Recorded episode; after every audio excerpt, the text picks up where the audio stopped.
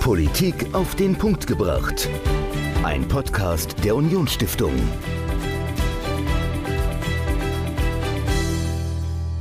Hallo und herzlich willkommen zur neuesten Folge von Politik auf den Punkt gebracht. Und wir müssen heute ein Quiz auflösen. Wir haben in der letzten Woche wissen wollen oder wir haben versucht herauszufinden, wie viele Hochschulen es im Saarland gibt. Auf Anhieb sind wir nicht draufgekommen, aber dank eurer Hilfe und ich habe dann auch mal nachgeschaut, recherchiert, können wir das auflösen heute. Michael, kannst du dich noch ungefähr erinnern, wie viele wir zusammenbekommen haben? Ich glaube, wir haben fünf zusammenbekommen, wenn ich mich recht erinnere. Genau, also wir zählen sie einfach nochmal auf, was wir zusammenbekommen haben. Die Uni haben wir hinbekommen, die HTW, HFM, HBK, und dann wurde es dunkel, glaube ich. Ja, ich glaube, wir haben noch auf Deutsch-Französische Hochschule oder so getippt. Genau, die hattest du noch erwähnt. Die ist tatsächlich ein Sonderfall. Also als richtige Hochschule wäre noch die Deutsche Hochschule für Prävention und Gesundheitsmanagement. Die gibt es hier im Saarland auch noch. Das ist wirklich eine Hochschule. Die Deutsch-Französische Hochschule ist, würde ich sagen, ein Sonderfall, denn das ist ein Verbund aus verschiedenen Hochschulen in Deutschland und Frankreich. Und wenn du dich dort einschreibst, studierst du quasi an zwei Hochschulen, einer in Deutschland und einer in Frankreich. Ich würde das mal als Sonderfall zählen. Und dann gibt es noch das CEC, e Continuing Education Center Saar. Das ist auch so ein Sonderfall, denn das ist eigentlich ein Zusammenschluss der Universität des Saarlandes und der Hochschule für Technik und Wirtschaft. Also eine Kooperation, die aber als eigene Hochschule geführt wird, zumindest auf der Homepage unserer Landesregierung. Das also die Hochschulen, die wir zusammenbekommen haben. Vielen Dank auch für eure Einsendung, dass ihr uns da auf die Sprünge geholfen habt bei der Frage, wie viele Hochschulen es im Saarland gibt. Und mit einer beschäftigen wir uns diese Woche ganz besonders mit der Hochschule für Musik. Ich habe mit Professor Jörg Nonnweiler gesprochen. Er ist Rektor der Hochschule für Musik und habe mit ihm darüber gesprochen, ja, wie sich die Hochschule, die nächstes Jahr 75 wird, in den letzten Jahren entwickelt hat und wo es in Zukunft hingehen soll. Das ganze Interview mit Professor Nonnweiler jetzt. Viel Spaß! Professor Jörg Nonnweiler, Sie sind Rektor der Hochschule für Musik im Saarland und Professor für Musiktheorie und Gehörbildung. Ich freue mich, dass Sie mir persönlich zugeschaltet sind. Sehr gerne. Ich freue mich auch.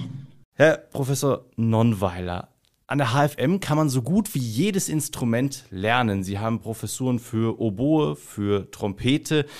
Wo ist denn eigentlich der Unterschied aus der Sicht eines kompletten Laien gefragt? Wo ist der Unterschied zwischen einem Klavierlehrer und einem Klavierprofessor? Das ist eine einfache Frage, die gleichzeitig wieder viele Antworten erfordert. Zum einen, es soll keine Korrektur sein, aber viele Menschen denken, man könnte an einer Musikhochschule ein Instrument lernen. Das ist nicht unsere Aufgabe, sondern es ist auch die Aufgabe der Musikschulen beziehungsweise der privaten und selbstständigen Musiklehrerinnen und Musiklehrer im außerschulischen Bereich. Das heißt, wir haben im Gegensatz zu diesen Institutionen ja vor dem Studium, und das zeichnet die Musikhochschulen vor allen anderen Hochschulen aus, Eignungsprüfungen, die die Studierfähigkeit feststellen. Ich will es mal überspitzt formulieren. Bevor man an eine Musikhochschule kommt, muss man das Instrument können, nicht lernen. Das heißt, Professorinnen und Professoren holen dann die jungen Menschen auf einem gewissen Stand ab und führen sie dann in ein gewisses Berufsziel hinein. Aber es bedarf einer großen Vorbereitung. Ich darf es mal, um das nicht pauschal sagen zu müssen, an meinem eigenen, meiner eigenen Vita erläutern. Ich habe meinen ersten Klavierunterricht mit acht Jahren bekommen. Das war eigentlich für eine professionelle Karriere sehr spät und habe dann bis zur Eignungsprüfung Klavierunterricht erhalten und Orgelunterricht. Und dann war ich auf dem Niveau, eine Eignungsprüfung zu bestehen. Mhm. Also es bedarf, bevor ein Studium aufgenommen werden kann, immenser Investitionen und es bedarf eines kulturellen und eines bildungskulturellen Umfeldes, das auch zu ermöglichen. Das ist nun mal die, die große Unterscheidung zwischen einer wissenschaftlichen Universität, wo Sie mit einem Numerus Clausus oder mit, einer, mit einem Abiturzeugnis ein Studium beginnen, je nachdem, wie die Rahmenbedingungen sind und wie die Zulassungszahlen entsprechend sind. Und natürlich auch Kapazität und Quotierung, aber Sie machen eine Eignungsprüfung. Okay. Ja, und zwar nicht nur in dem künstlerischen Hauptfach. Also in meinem Fall wäre es Klavier gewesen vor vielen Jahren, bevor ich anfing, Schulmusik zu studieren sondern auch in Gesang, also in einem künstlerischen Nebenfach mhm. oder in Musiktheorie und Hörbildung. So, und dann steigt man Ideale auf einem gewissen Niveau ein und bewegt sich dann in die Professionalität hinein. Weil der grundlegende Unterschied ist, Sie können es nicht lernen, Sie werden es vervollkommnen. Das heißt, das ist eine Frage des Niveaus und des Könnens. Ja. Das heißt, die Hochschule für Musik ist auf einem sehr hohen Niveau, was die Personen anbelangt, die anfangen zu studieren. Ein hohes Einstiegsniveau, das ist auch notwendig, sonst hat man natürlich keine Berufsperspektiven. Sie müssen ja auch bedenken, im Gegensatz zu vor 30, 40 Jahren ist der Markt viel, sehr verändert.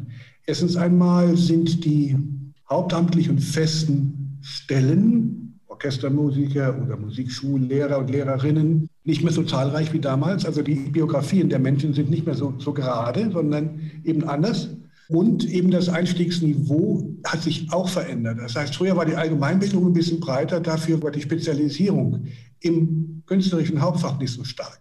Also heute sind die Leute, wenn sie kommen, in ihrem künstlerischen Hauptfach viel spezialisiert. Das kann aber sein, dass sie im Bereich Musiktheorie, Gehörbildung beispielsweise hohe Defizite haben und auch nicht mehr so viel wissen über Musikgeschichte und ähnliche Dinge. Okay, das heißt, die können vielleicht heutzutage richtig, richtig gut schon Trompete spielen, können dafür aber nicht singen, beispielsweise. Ja, oder eben haben keine, sind sehr spezialisiert schon am Instrument. Das ist ja ein allgemeines bildungspolitisches Problem, die sehr frühe Spezialisierung. Okay die natürlich auch einem, entsprechenden Konkurrenzdruck geschuldet ist. Also wenn Sie eine Stelle in einem A-Orchester haben, dann bewerben sich heute 500, 600 Leute drauf. Wow. Und das ist überall so. Und das Niveau ist durchgängig extrem hoch. Das merken wir auch bei Eignungsprüfungen. Wenn man in bestimmten Bereichen dann die Anmeldezahlen sieht, das ist bundesweit so, das ist nicht nur Saarbrücken so. Man hat eine Professur für ein Fach in einem bestimmten Bereich und damit die entsprechenden Kapazitäten auch begrenzt. Aber es melden sich dann 50 Leute für ganz wenig Studienplätze an und diese Leute sind auf einem extrem hohen Niveau, durchgängig größer als vor 30 Jahren, mhm. gerade im Orchesterbereich. Das kann man nicht pauschalisieren. Es gibt auch, gibt auch Bereiche, wo es ein bisschen weniger geworden ist, völlig klar. Aber gerade im Bläserbereich, die Leute, die kommen, sind schon extrem weit fortgeschritten. Okay. Und viele können gar, gar nicht aufgenommen werden. Wow. Jetzt sind wir ja schon mittendrin eigentlich in, in einer Diskussion, wie sich die Hochschule für Musik oder wie sich die Studierenden, die sich bewerben, verändert haben in den letzten Jahren.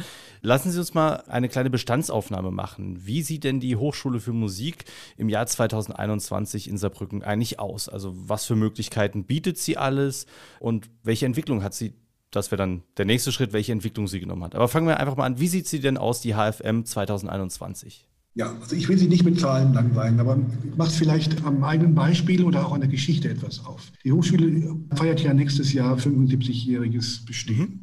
Und vor 75 Jahren wurde sie gegründet nach dem Vorbild des Conservatoire Supérieur in Paris, unter französischem Protektorat und hatte nur ganz wenige Studiengänge. Als ich selbst studiert habe in den 80, frühen 80er Jahren, war diese Hochschule ausgestattet mit sechs Grundstudiengängen und ein paar wenigen, ganz vorsichtigen Reifestudiengängen, also Aufbaustudiengängen. Es war alles im Aufbau. Wir hatten damals Musikerziehung, wir hatten Schulmusik, wir hatten Kirchenmusik, wir hatten Orchestermusik und Gesang. Und damals noch Schauspiel, das wurde dann irgendwann abgeschafft. So. Das war eigentlich alles. Das war allerdings eine sehr enge Palette. Meine eigene Studienordnung waren fünf DIN A5 Seiten groß Heute haben wir mehr als 30 Studiengänge, 30 verschiedene Richtungen. Okay. Die Differenzierung ist sehr groß geworden mit entsprechend großen Modulhandbüchern und Prüfungsordnungen und ähnlichen Dingen. Es ist sehr differenziert geworden. Das heißt, ich darf es aus, aus, dem Gedächtnis sagen, wir haben immer noch das Lehramt, diesmal auch mit Primarstufe, Lehrämter für LS1 und 2. Wir haben immer noch Kirchenmusik, Bachelor und Master für A und B. Wir haben Orchester- und Ensemblemusik und zwar als Grundstudiengang, als Masterstudiengang. Wir haben Gesang als Grundstudiengang und Masterstudiengang. Wir haben künstlerisch-pädagogisches Profil als Grundstudiengang und als Master of Education. Mhm. Wir haben Dirigieren, wir haben Komposition als Grundstudiengänge und als Aufbaustudiengänge. Also eine unglaubliche Fülle. Ich kann nur raten, weil das also in der Rede einfach zu weit ginge. Man möge sich das auf der Homepage der Hochschule angucken. Und in allen Studiengängen, das ist eine meiner Errungenschaften der letzten Jahre, in allen Studiengängen auch Konzertexamina gemacht, in allen künstlerischen Studiengängen. Also die dritte Phase. Dazu kommt noch, das ist ganz, ganz wichtig, das Promotionsrecht, das wir seit einigen Jahren haben. Im Moment sechs oder sieben Promoventen okay. für den Dr. Phil im Bereich Musikpädagogik und Musikwissenschaft. So, ich hoffe, dass ich jetzt nichts vergessen habe. Wahrscheinlich habe ich irgendwas vergessen. Ah, ganz wichtig sind so Dinge, die gab es früher auch nicht, wie elementare Musikpädagogik und ähnliche Dinge. Okay. Ja, die gehören aber auch alle zu dem großen Bereich künstlerische-pädagogisches Profil. Und ganz wichtig eben, was man auch vor 30 Jahren noch nicht für möglich gehalten hätte oder vor 40 Jahren, dass eben Jazz und aktuelle Musik einen doch wichtigen Stellenwert hat. Auch als Grund, als Bachelorstudiengang und als Masterstudiengang. Das heißt, wir haben die drei Phasen, um systematisch zu machen. Bachelor als Grundstudiengang, mhm. Master als erste Aufbauphase, zweiter berufsqualifizierender Abschluss und als dritte Phase quasi auf der Doktoratsebene entweder das Konzertexamen oder den Dr. Phil. Und dann gibt es eben das Staatsexamen für die Lehramtsstudiengänge, dass die eben nicht im Saarland in das Bachelor- und Mastersystem gepresst worden ist. Also wir haben schon, ich weiß nicht, ob die Zahl 34 stimmt, aber es sind eine Menge. Ist auf jeden Fall eine große Bandbreite und Sie sagen ja, es hat sich auch stark verändert, seit Sie zumindest angefangen haben und dann wahrscheinlich auch seit im Laufe dieser 75 Jahre. Bevor wir auf die Veränderungen detaillierter zu sprechen kommen, würde mich erstmal interessieren, welche Rolle denn die Hochschule für Musik innerhalb der Großregion spielt. Denn es ist ja im großen Umkreis die einzige Hochschule für Musik, wenn ich das richtig gelesen habe. Also wir haben, wir, wir sind in der Tat, Sie sprechen das richtig an, wir sind westlich des Rheins die einzige Hochschule, deutsche Hochschule mit Universitätsrang. Mhm. Und zwar selbstständige. Ja, das muss man sagen. Es gibt eben noch den Fachbereich Musik an der Universität in Mainz, an der Gutenberg-Universität. Aber sie ist eben keine selbstständige Hochschule, sondern fühlt sich so, aber ist natürlich nicht selbstständig, sondern in der Universität integriert, hat auch nur ein begrenztes Studienangebot. Mhm. Wir leben in der Großregion in ständigem Kontakt mit dem Konservatoire Luxemburg. Echt, da gibt es natürlich auch viel Austausch mit den Studierenden, mhm. natürlich auch darüber hinaus nach Metz und Straßburg. Wir haben, was Kooperationen anbetrifft, viele Studierenden von dort. Wir haben auch Lehrende, die in Frankreich tätig sind und haben natürlich gerade in dieser Grenzregion auch diesen kulturellen Austausch zwischen Deutschland und Frankreich sehr stark. Ich nehme mal das, das Fach Orgel zum Beispiel. Mhm. Da leben wir natürlich in einer Region, die im frankophilen Erbe lebt. Und wir haben natürlich auch Lehrkräfte, die natürlich auch in Paris an Notre Dame unterrichten oder sowas oder spielen. Ja? Okay. Wow. Das ist natürlich ein großes Erbe. Wir haben ein systemisches Problem, das hängt an den unterschiedlichen Verfassungen der Hochschulen in den unterschiedlichen Ländern. Das heißt, wir deutschen Musikhochschulen haben Universitätsrang, während die Konservatorien im frankophilen Raum, auch in Luxemburg, nicht eben das alle haben. Ah, okay. In Frankreich gibt es drei Konservatoires supérieures, die Universitätsrang haben, das Paris, Lyon und Straßburg. Inzwischen in Luxemburg gar keinen. So haben wir auch ein systemisches Problem bei Anerkennungen und sowas. Das interessiert jetzt, glaube ich, diese Runde nicht so sehr. Es wäre wünschenswert, wenn man da auf Kooperationsebenen kämen, die einen regelmäßigen Austausch hätte. Das hat allerdings zur Folge, dass man sich auch systemisch vernetzt. Mhm. Das ist auch ein, letztendlich ein, wie soll ich mal sagen, ein rechtliches Problem. Mhm. Oder so, ja. Aber die inhaltlichen und die ideellen Verbindungen sind sehr stark nach Frankreich rüber. Gerade so in die Großregion hinein. Ja was natürlich sich sehr stark auch an den Lehrenden macht. Wir haben sehr viele Studierende aus Luxemburg.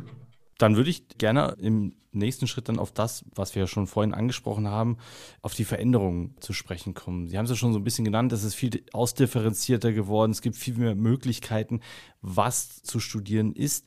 Wie haben sich denn vielleicht auch die Ansprüche der Studierenden verändert? Also nicht nur, dass sie spezialisierter sind, aber gleichzeitig so ein bisschen die Breite fehlt. Haben die denn auch andere Ansprüche, wenn sie an die Hochschule für Musik kommen, als das vielleicht früher der Fall war?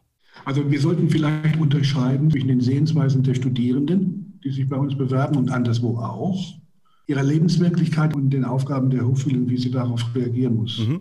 Die Studierenden können sich natürlich in einem großen Angebot an Hochschulen die Standorte auswählen. Das heißt, Studierende wählen sehr häufig den Studienplatz nach Hauptfachprofessorinnen oder Professoren. Mhm. Das Meisterprinzip ist da relativ stark bei den künstlerischen Studiengängen. Okay. Und es hängt sehr stark auch am Standort. Das heißt, junge Menschen gehen lieber nach Berlin an die UTK als in das beschauliche Saarland, wo natürlich auch die Anbindung an die Zentren nicht so groß ist. Okay. Ja, also es hängt auch mit den Ausstattungen der Räume, der Baulichkeiten zusammen. Da haben wir, das will ich gar nicht vertiefen jetzt hier, großen Nachholbedarf, was den Standort Saarbrücken angeht. Okay. Also was die räumlichen Dinge angeht.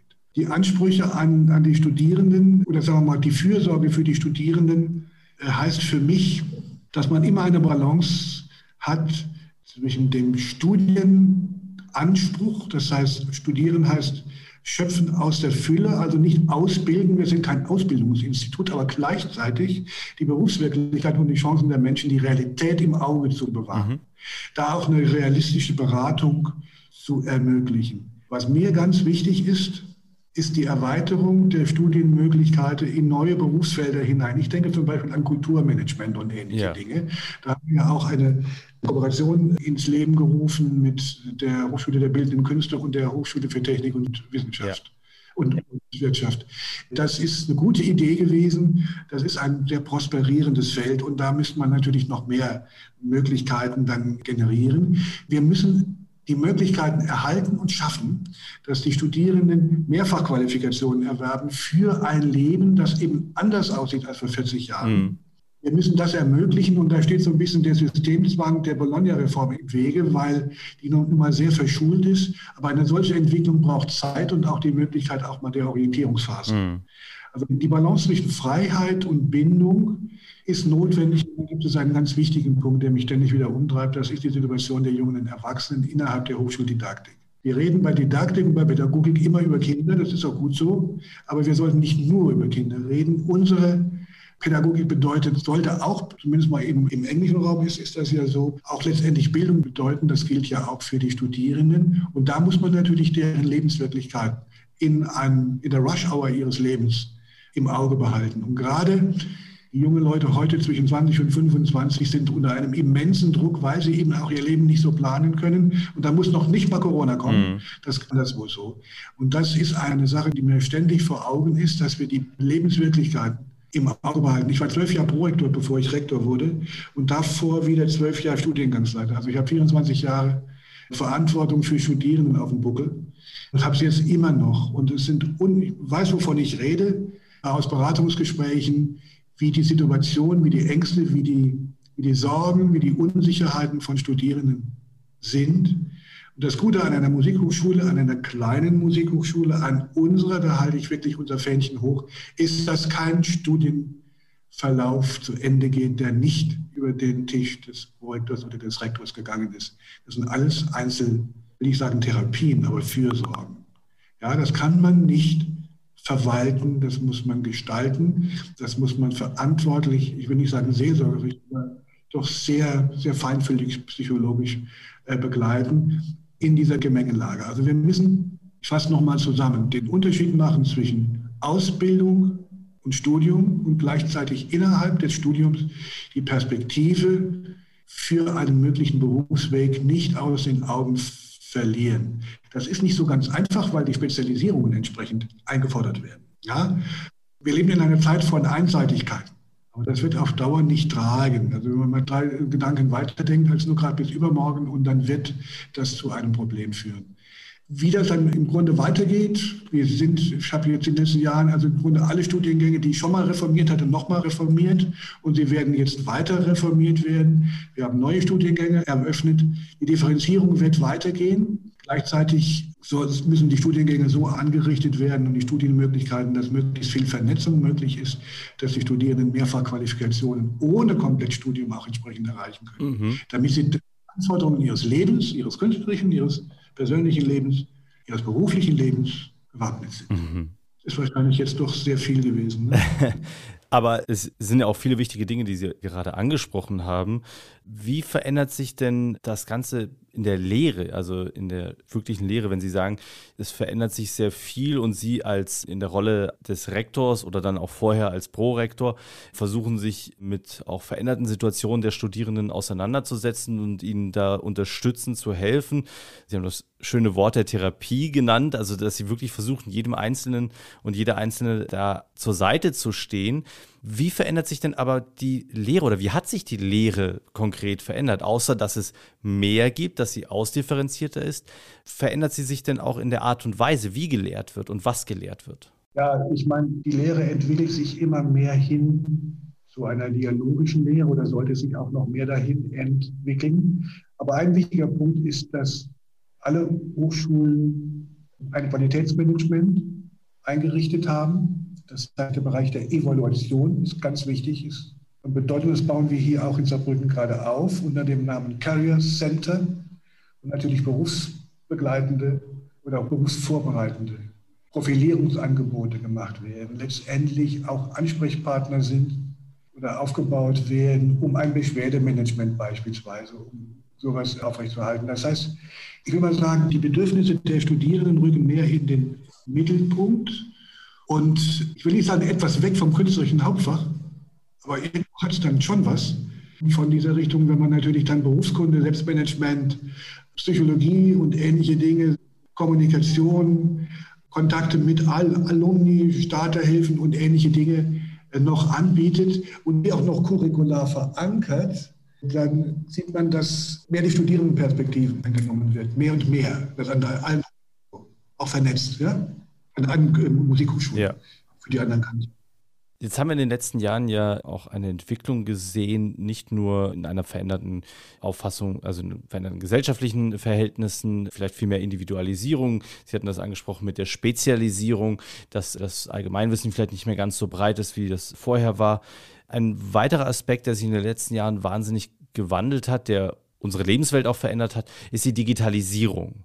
Wie hat denn die Digitalisierung Einfluss auch auf die Hochschule für Musik genommen? Ich würde das vielleicht gerne unterteilen in zwei Punkte. Zum einen in welche Werkzeuge sind denn hinzugekommen? Also wie haben beispielsweise ganz einfach Computer auch den Lehrbetrieb verändert oder die Art und Weise, wie Musik wahrgenommen, aufgenommen und umgesetzt wird, verändert. Und das andere wären dann so neue Medien.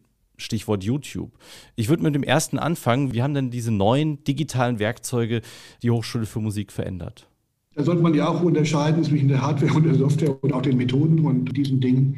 Natürlich ist heute ein wissenschaftlicher Unterricht ohne digitale Begleitung gar nicht mehr denkbar. Das sind die ganz einfachen Dinge. Oder auch ein musiktheoretischer Unterricht, ein pädagogischer Unterricht.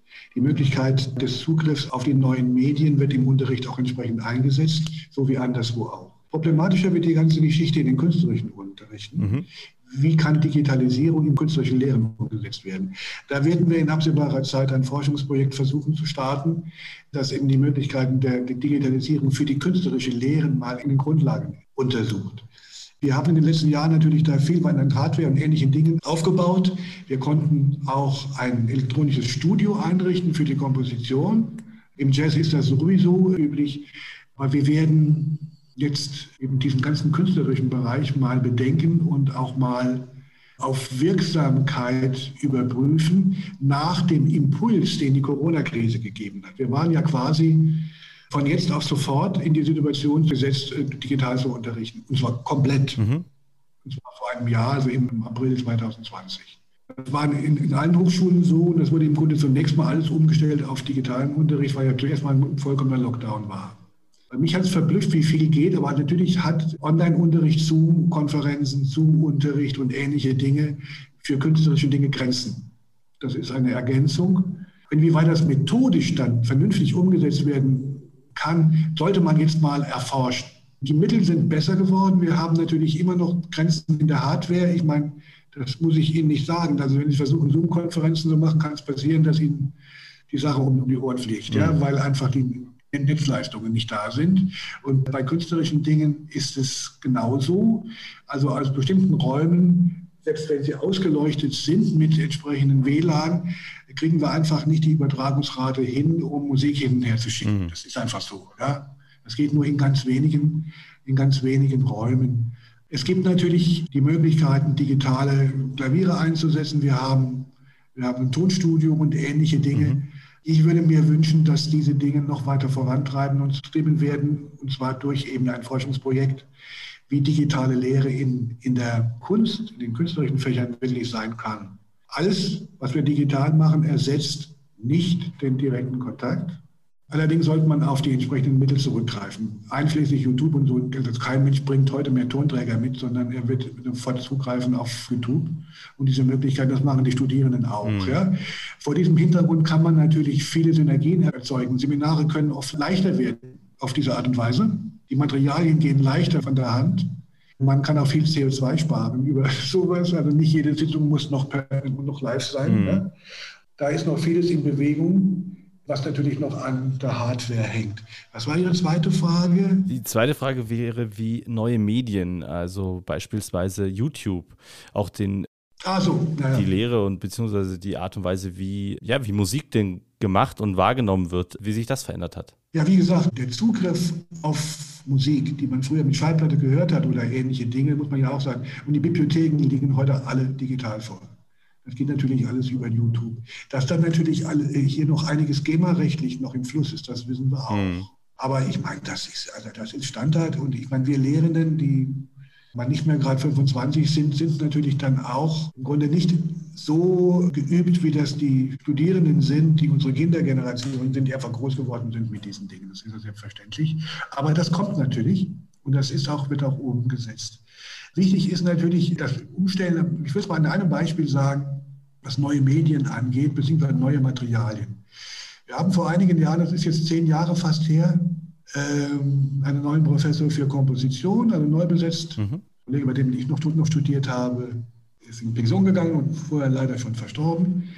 Und der neue Professor hat natürlich einen Schwerpunkt darauf gelegt, dass ein elektronisches Studio aufgebaut wird. Denn keine Komposition ist heute mehr ohne Elektronik möglich. Okay. Das, das können Sie jetzt demnächst ganz gut sehen, indem wir ein Projekt starten, am Freitag schon, die Konzertreihe Passage, da haben Sie vielleicht schon was davon gehört, wo wir dann quasi mit, mit der Kompositionsklasse auf einem Schiff hier, dem Langschiff, dann auch verschiedene Stationen anfahren. Da wird Live-Musik und aber auch eine Klanginstallation sein. Das heißt also, ein wesentlicher Punkt des Kompositionsstudiums, zu meiner Zeit noch mit Partitur und, und Ähnlichem, ist heute elektronisch, was gar nicht mehr anders geht. Hm. Das haben wir jetzt aufgebaut, das funktioniert auch gut. Aber da hat sich natürlich die, ganz wichtig, wir hatten ja jetzt zwei drei Semester lang zwei große Aufnahmeprüfungen quasi ohne Präsenz, mhm. fast ohne Präsenz. Weil auch jetzt hatten wir Lockdown oder zumindest mal noch Einschränkungen. Das heißt, die Eignungsprüfungen liefen alle digital ab.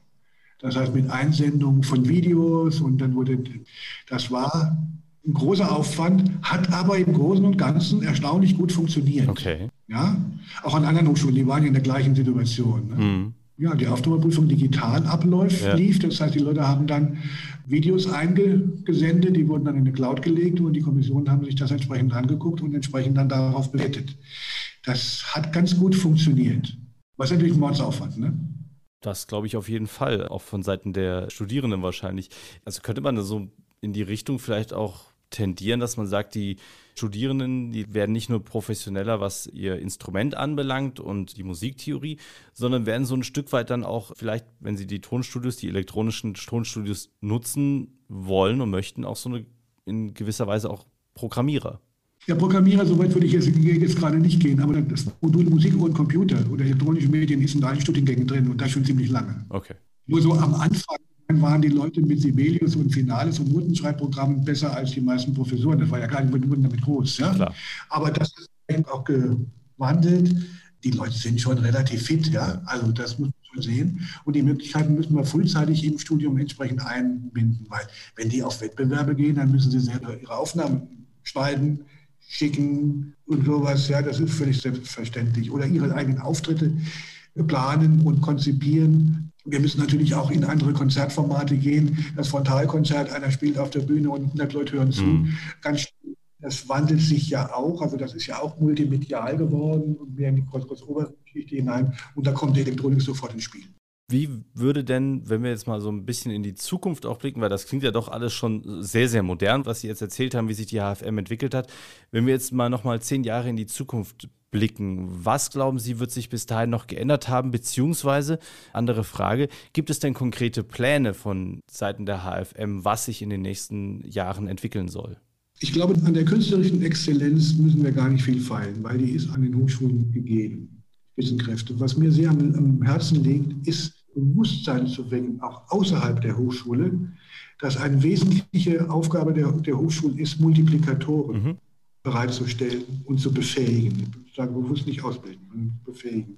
Die Kultur weitertreiben, weiterentwickeln, an die Menschen bringen. Ich will es mal anders formulieren. Mann oder Frau stellt es sich vor, die Hochschule hätte es nie gegeben, diese Hochschule hier in Saarbrücken. Das Land wäre kulturell ganz woanders. Wir hätten mhm ein Großteil der Lehrer in allgemeinbildenden Schulen nicht. Die Musikschulen hätten kaum Lehrkräfte. Die Musikvereine, die Chöre hätten keine Leute, die sie entsprechend hochqualifiziert ausbilden. Die hätten alle selber machen müssen und hätten es natürlich nicht, nicht hingekriegt. Auf die Art und Weise haben wir natürlich auch Sekundärpublikum, Sekundärmitwirkende erlebt, weil da hängen immer Familien dran und ähnliches. Mhm. Das heißt, der Multiplikatoreneffekt ist mir ein großes Anliegen, dass wir auch Qualifikationen entwickeln, wie Studierende befähigt werden, in zehn Jahren auch für die Kultur einzutreten in einer Gesellschaft, die sich dann entsprechend verändert.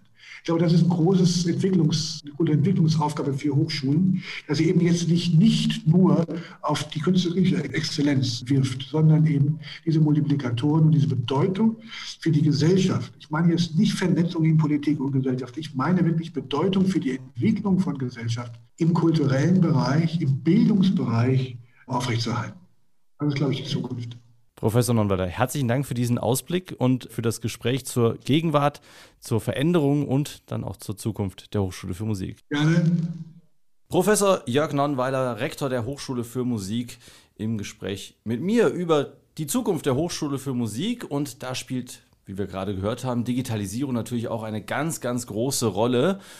Und wenn man sich mal in die digitale Welt hineinbegibt, da gibt es wahnsinnig viele Entwicklungen. Alle zwei Wochen werden gefühlt tausende neue Apps auf den Markt geworfen.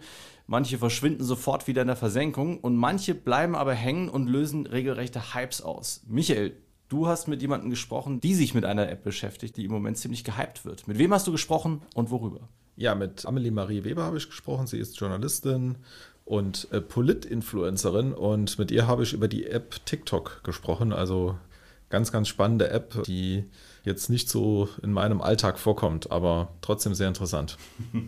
In meinem Alltag ist sie auch nicht drin, aber ja, wie Politik auf dieser neuen, jungen Plattform funktioniert, das hört ihr nächste Woche. Und bis dahin könnt ihr uns gerne wieder schreiben, entweder mit Dingen, wo ihr uns auf die Sprünge helfen könnt oder anderen Tipps. Schreibt uns per E-Mail an podcast.unionstiftung.de und dann hören wir uns nächste Woche wieder. Bis dahin. Ciao. Politik auf den Punkt gebracht. Ein Podcast der Unionsstiftung.